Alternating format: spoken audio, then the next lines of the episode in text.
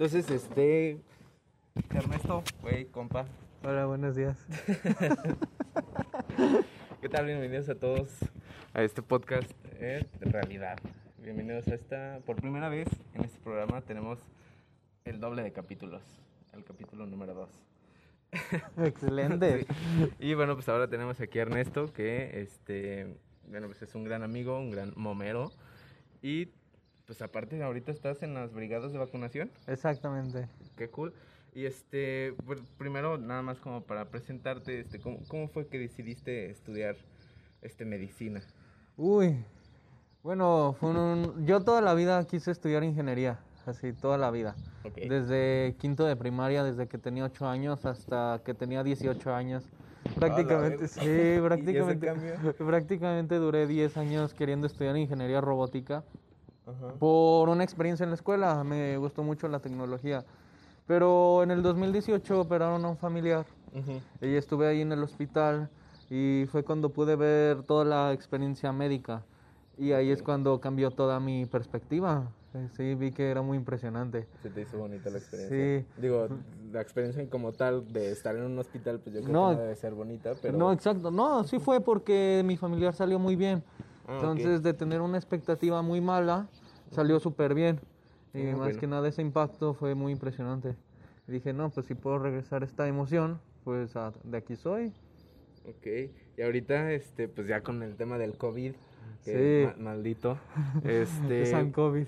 ¿Cómo has sentido, cómo ha sido tu historia? eh, bueno, para, para quienes no saben, la universidad mandó una convocatoria para los alumnos, eh, la dividió en dos fechas, una fecha para los alumnos del área de la, me- de la medicina y la otra fecha para los que no somos del área de la medicina.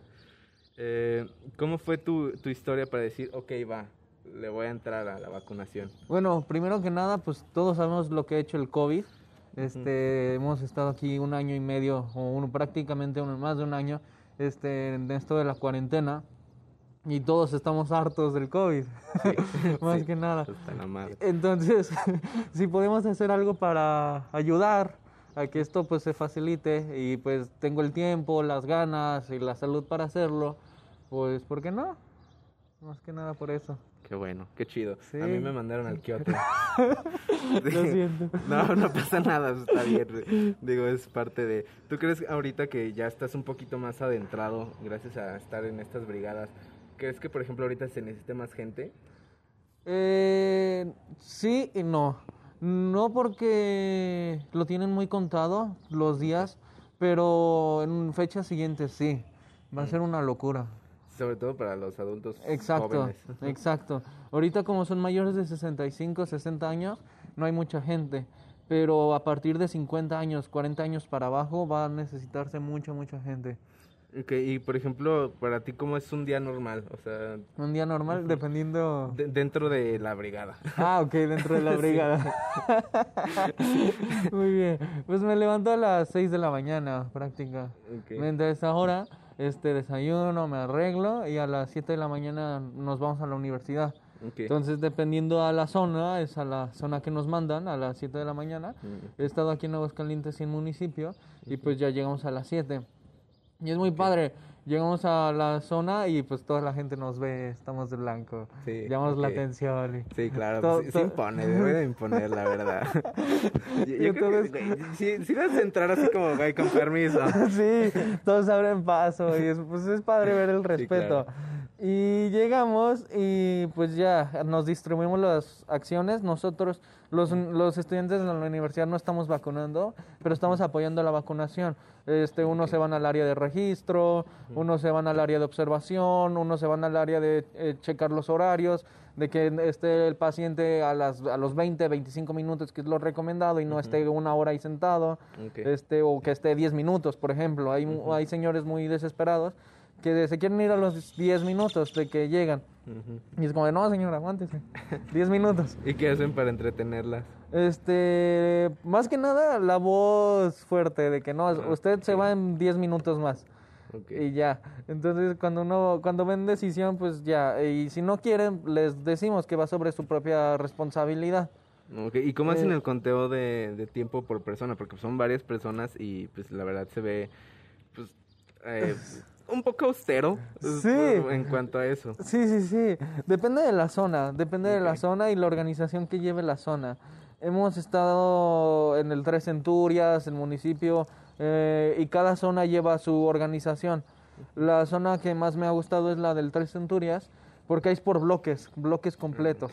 Entonces dejan pasar a 50 personas en un bloque, lo llenan y sabemos de que todo ese bloque le toca a esa hora específico. Mm, Todas las 50 personas salen al mismo, al mismo tiempo.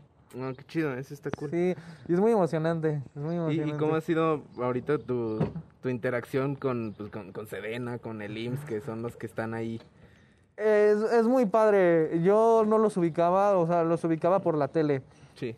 Pero por, verlos de frente es muy impresionante porque tienen las armas este, gigantes de que miden lo mismo que uno. Sí, sí.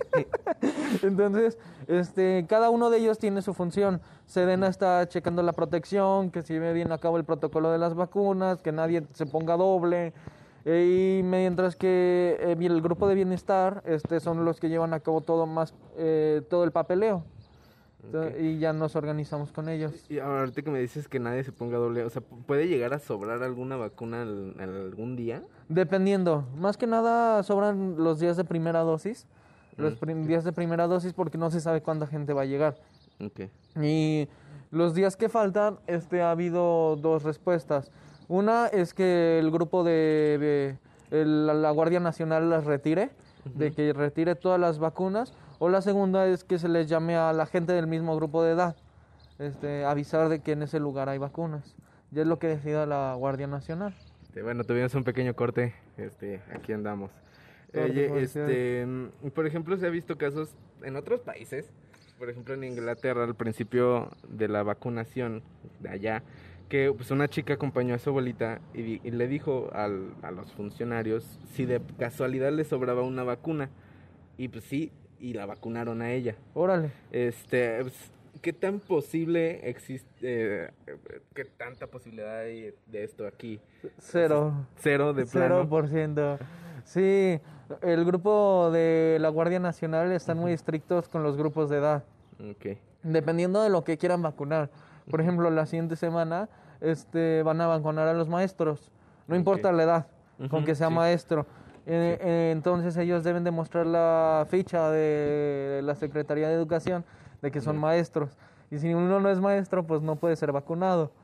Eh, entonces, por, acabamos de vacunar la primera y segunda dosis, falta la segunda dosis del estado, el municipio de Aguascalientes. Pero si no es mayor a 60 años, no se vacunan. Sí, están muy, muy estrictos referente a los grupos. ¿Y durante esta experiencia has tenido algo así como ¿cómo es que está pasando esto aquí? Uy, totalmente, todo el tiempo, todo el tiempo. El sistema de salud de México está limitado a existencia. ok. Sí, entonces muchos pacientes presentan enfermedades que no están controladas. Eh, he presenciado muchos casos de diabetes e hipertensión descontrolados. Prácticamente todos tienen diabetes e hipertensión. Eh, y hay muchos que sí son controlados pero muchos más que no. Y eso se complica mucho con la vacuna. Este, hay unas contraindicaciones este, con ciertos medicamentos como las aspirina, si toman mucho, tienen con la, por ejemplo, la Sinovac, que no pueden ser vacunados. y teniendo estas enfermedades no controladas, pues eh, pone un pequeño bloqueo a las vacunas. Y, por ejemplo, eh, nosotros estamos en el grupo de observación para, para ver que no hagan una reacción alérgica. Este, la reacción alérgica puede pasar en los primeros 25 minutos. ¿Y cómo se empiezan a sentir? Se empiezan a sentir mal, mareados, dolor de cabeza, este, pérdida del conocimiento. Es un cuadro muy, muy, muy vago, pero muy rápido. y me siento mal, principalmente dicen eso. Y ahora lo que hemos visto es que no, hay, no ha habido ninguna reacción alérgica, pero ha habido reacciones por la hipertensión de que, los, de que las, las, personas no toman su medicamento de la hipertensión, se vacunan y se les eleva mucho la presión. Este, he tomado presiones de 200, 250, 220. Lo normal es 120, 80. No, pues, está muy alto. está altísima. Entonces ya los pasamos y no, pues vamos a bajarle la presión. Y la presión arterial es por excelencia el síntoma silencioso. La gente no sabe que tiene hipertensión. Entonces, pues yo recomiendo que se tomen la, la presión arterial para ver si alguien tiene hipertensión, porque a veces no se siente, muchas veces no, no se siente hasta ser muy grave. Y es el principal pre del infarto. Entonces, si una persona tiene hipertensión y no la sabe, puede tener un infarto sin saber por qué. Y sobre todo acá mayores de edad. Y mayores de edad, claro, la edad tiene que ver mucho. Claro. Y por ejemplo, ahorita que estabas mencionando los diferentes tipos de vacuna, eh, ahorita el caso de los profesores, precisamente que ahorita se están, están protestando por allá por los estados de Michoacán, Tamaulipas, que no quieren la, la China. La China, la Sinovac. Quieren, quieren otra. ¿Y, cuánta opción hay de eso de decir así como, o cuántas veces te ha pasado así como, mm, yo quiero la Pfizer, yo, ah. quiero, yo quiero AstraZeneca? Eh, sí, todos eh, quieren la mejor vacuna, pero realmente todas son buenas. Este, todas logran el mérito de no llegar al hospital. Ese es el fin de la vacuna, no llegar a la intubación al hospital. Y todas las vacunas sirven. Eh, pero sí llega a pasar mucho. Pero no, no es como que nosotros estemos en un menú. Eh, estamos al límite de existencia. y es lo que el gobierno trae. Cada semana llega un lote de diferentes vacunas y ese lote nos va a traer a Aguascalientes, en nuestro caso, eh, la vacuna existente en el país. Más que nada la vacuna Sinovac es la que ha llegado mucho. Aguascalientes ha vacunado mucho con Sinovac. Sí, y eh, un, un, señor me pasó de que lo vacunaron, con Sinovac y él pensó que era otra. Y dijo, no, pues ya no la quiero, Es como de, señor, pues ya la tiene. sí, pues ¿cómo le hago? sí, ¿cómo se la saco? No, pues ya la tiene. Ok. Sí. Y este, bueno, pues ahorita ya que estamos, de, ¿habrá una manera sencilla que nos puedas explicar de qué va cada una de las vacunas? ¿De qué va? Ajá, de qué están hechas o qué hacen. Ah, ok. Este, hay diferentes tipos de vacunas. Este, la vacuna como tal es un semejante o puede ser el mismo virus. Eh, nosotros cuando entramos en contacto con cualquier microorganismo, un virus, una bacteria, un parásito, nuestro cuerpo reconoce partes específicas, que son como llaves. Al momento que llega la llave con la cerradura específica, nuestro cuerpo está tratando de encontrar el patrón de esa llave, esa forma. Entonces debe ser muy, muy específico este, el virus o la bacteria, porque cada uno es diferente. Sí. Lo que hacen las vacunas es similar ese virus, en nuestro caso el coronavirus. este, y hay eh, dos tipos de vacunas. El semejante, que son proteínas, eh, ponen, eh, colocan la proteína que tiene el virus, no ponen el virus, la proteína porque es el semejante. Es como si llegara la proteína. O este, vacunas atenuadas este, que son el virus, pero sin material genético. Mm, Abren el virus, lo sacan y lo vuelven a cerrar. Entonces, al momento que llega el virus, no puede reproducirse, no ataca, simplemente es el virus, sin, es como una pistola sin balas. Ok. Ajá. Qué interesante eso. Sí, ¿eh? exacto. Entonces, eh, dependiendo de la vacuna, es como el mecanismo de vacuna. Tengo entendido que la Sinovac es el virus atenuado. Mm. Ellos abrieron el virus, le sacaron la bala y cerraron la pistola. Entonces es como si nosotros recibiéramos la pistola y ya sabemos con qué pistola nos van a atacar. Entonces nosotros hacemos escudo para esa pistola al momento que nos lo volvamos a presentar ya como virus con balas. Pero para ese es el fin de la vacuna. Y la otra es este que nos llegue el, por ejemplo, el, el capuchón de la bala. Ese es el otro tipo y tengo entendido que esa es la Pfizer, la AstraZeneca. Ya. y entonces por eso ambas sirven. Ok. Sí. Está muy interesante eso. Sí. Y, por ejemplo, este antes existía este, ahorita que estábamos platicando de que llegabas y pues, te, te podrías pavonear aquí ahorita por ejemplo, antes, pues se decía así como, ah, eres médico, ya deja de estarte con mamadas, de andar con la bata o cosas así. todo el tiempo. Y, ahora es todo lo contrario. Este, ¿Cómo has experimentado este cambio? Todo el tiempo. Desde el primer día que uno entra a medicina, siente que ya sabe todo y realmente no sabe nada. Sí. Porque más que nada en anatomía, es el primer día que nos hacen llevar la bata.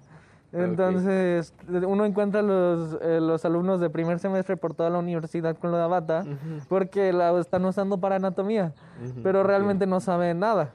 Eh, eh, sí, y, y, es que es eso, vamos comenzando la carrera pero por el simple hecho de pertenecer a la escuela de medicina nos hacen sentir que ya debemos de comportarnos como médicos. Y tiene sus consecuencias, consecuencias éticas, sociales, psicológicas y, claro, personales. Este, al momento de que uno está en la calle, me ha llegado a pasar de que uno, yo estaba vestido de blanco, esto me pasó en tercer semestre, este, yo estaba vestido de blanco después de ir al hospital, pues una persona chocó, chocó en la calle, yo estaba ahí en la banqueta y pues empezó a desangrarse ah, y pues todos me voltearon a ver. O pensando que pues yo era médico. Sí, claro. Es, claro. Me dijeron, no, pues el doctor. Y pues ahí hice lo que pude, este, por buena por buena suerte si llegó la ambulancia y todo salió bien. Pero realmente no estoy preparado al 100% para ese tipo de situaciones. Eh, y entonces, este, siempre uno que está vestido de blanco esperan mucho de él. Mucho, siempre, todo el tiempo. Sí, claro. Entonces debe de... Eh, es una superación constante con los otros personalmente para decir si se me presenta tal situación, debo estar preparado para esa situación. Eh, entonces, ahora con el COVID, pues son los protagonistas. Sí. El sistema de salud, el sistema médico. Y mucha gente me pregunta todo el tiempo, todo el tiempo desde que inició la pandemia, me dicen, siento esto, ¿es COVID? Y yo les digo, pues no sé. Lo más seguro es que sí, porque el síntoma da el COVID da muchísimos síntomas. Eh, pero pues la única forma de saberlo es hacerse la prueba, cosas científicas. Y me dicen, no, pues ¿qué tengo que hacer? Y yo, pues no sé, todavía no llevo el tratamiento del COVID. Entonces sí, es, es como esa parte de que uno apenas va aprendiendo las enfermedades y ya esperan que uno las sepa. Y, y ahorita ya es materia ya como tal hablar del COVID en algún semestre. Sí, sí, se va a profundizar mucho. este, antes de esta pandemia el COVID no se conocía. Si tú abres un libro del 2018 de infectología, dice coronavirus, este virus respiratorio que causa síntomas de gripe común. Y está ahí. Punto. Dos oraciones para describir el, COVID. Y al siguiente virus. Eh, siguiente virus, exacto. Eh, así son los libros de infectología, mientras que, por ejemplo, el VIH tiene 50 páginas de mecanismos, moléculas, patrones, lugares, epidemiología, todo. Ahora con el coronavirus va a pasar lo mismo. Este, ya hay muchísima más información, ya hay gran cantidad de conocimiento acerca del virus. El virus no se conocía al inicio de la pandemia, no sabían cómo atacaba, cómo llegaba, cómo provocaba el daño, no sabían. Entonces, al momento de que vieron los especialistas de que tenía asociaciones con todos los órganos, se ha visto que es un virus que ataca todos los órganos, corazón, pulmones, piel, cerebro, este, intestino, todo, todo lo ataca, riñones. Entonces es muy impresionante que un simple virus este, tenga una magnitud tan general. Y cualquier síntoma, pues ahorita se está diciendo es COVID, antes de cualquier enfermedad por la misma pandemia. Y ya y, y, se va a ver a profundidad en la materia de infectología y en las diferentes especialidades cómo tiene su relación el coronavirus. Ya. De que es, si ven una persona en cardiología con estos síntomas, hay que pensar en coronavirus. Si ven estas ronchas en dermatología, hay que pensar en coronavirus. Sí, ha, tenido un gran impacto. Demasiado. Ha, tenido, sí. Y entonces en cada materia que hemos llevado es como de, ok, se descubrió que el coronavirus tiene esta sintomatología en esta especialidad. Entonces, eh, de por sí nosotros vemos en la tele anuncios, medidas de salud y todo, y nosotros en la escuela todavía vemos más de que, ok, nuestro mejor amigo coronavirus, lo vamos a profundizar aquí y todo, o sea, Ok. Sí. Ok, mira, qué interesante. Entonces, yo, yo no sabía que tenía tanto pues sí, tanto de qué hablar el coronavirus. Sí, sí, sí, muchísimo. Yo nada más sabía lo de, pues nada más se contagia con, con respiratorio, sí. Este, lo único que me llegué a enterar, así como reciente, es que al menos en las plataformas ya no nos tenemos que preocupar tanto siempre y cuando tengamos las manos limpias. Sí. Y este, pero realmente ya no se, o sea, se sabe que ya no se contagia si yo agarro las cosas. O, algo así había entendido. Ah, no, no he leído de eso. Sí, o sea... Me quedé muy desactualizado en ese sentido. no, pero actualizado todo lo demás. sí, yo sigo limpiando superficies y así. Y, este, por ejemplo, un poquito una pregunta un poco personal. Dime. Eh, ¿Crees en Dios? ¿Eres católico? Ah, sí. Sí, es una duda que ha surgido desde, desde hace mucho. Porque es como nosotros, ¿por qué y para qué vivimos? Y después de nosotros, ¿qué hay? ¿Por qué no sabemos nada del pasado? O sea, realmente... Eh, es, bueno, me voy a poner un poco filosófico. Adelante. Muy filosófico, de hecho. adelante, Nosotros aprendemos la historia como fechas y sucesos. Pero cuando nosotros llegamos a un lugar famoso, es como de, ok, hubo una persona de carne y hueso que vi en los libros de historia que estuvo parado aquí. Y eso me hace como un poco de shock, como de que, ok, no me lo imagino. Y, Porque nosotros lo aprendemos como una película, toda la historia. En 1910 inició la revolución. Pero si nos vamos a 1910 y viviéramos ese contexto, pues es totalmente diferente la emoción con la que vivimos. Entonces, es como de por qué cada persona tiene como sus etapas. Y después de la vida, pues, ¿qué hay, no?